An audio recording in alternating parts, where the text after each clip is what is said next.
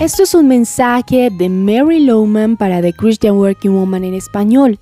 Y durante estos episodios estamos señalando cinco de nuestros mayores peligros espirituales. Hablamos sobre la autosuficiencia, sobre el autoengaño, y en este episodio nos enfocaremos en el peligro número 3, la autoestima. Eso suena extraño, ¿verdad? ¿Cómo así que la autoestima es un peligro? Después de todo, por donde quiera que vayamos, escuchamos la necesidad de una buena autoestima y de su importancia para una vida buena. Aquí hay dos problemas claves con la búsqueda de autoestima. Por un lado, buscamos algo equivocado y por el otro buscamos en el lugar equivocado. La autoestima o sentirse bien consigo mismo es un oxímoron bíblico, en otras palabras, una contradicción. La Biblia nos dice que nuestro ser natural está lleno de pecado y es incapaz de lograr algo bueno. Aprendemos que aún nuestros mejores logros ante Dios se asemejan a trapos inmundos. Entonces estamos equivocados si buscamos sentirnos bien por algo que principalmente es egoísta y está lleno de pecado. Durante 10 largos años busqué tener una buena autoestima e intenté por todos los medios sentirme bien conmigo misma. Estaba segura que lo tendría si lograba una carrera exitosa.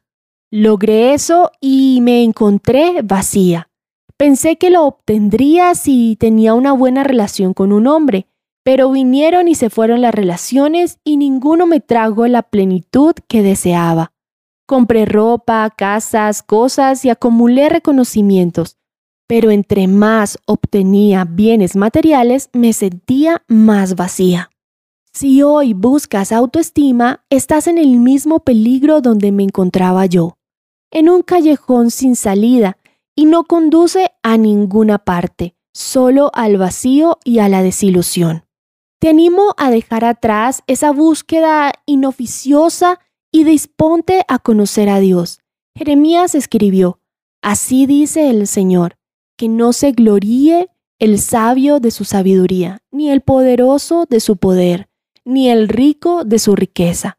Si alguien ha de gloriarse, que se gloríe de conocerme y de comprender que yo soy el Señor, que actúa en la tierra con amor, con derecho y justicia, pues es lo que a mí me agrada, afirma el Señor.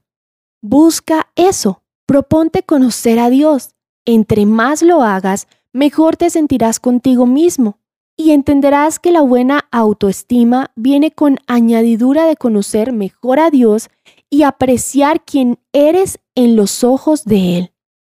Encontrarás copias de este devocional en la página web de christianworkingwoman.org y en español por su presencia radio.com, SoundCloud, Spotify y YouTube. Búscanos como The Christian Working Woman en español. Gracias por escucharnos. Les habló Alexa Bayona.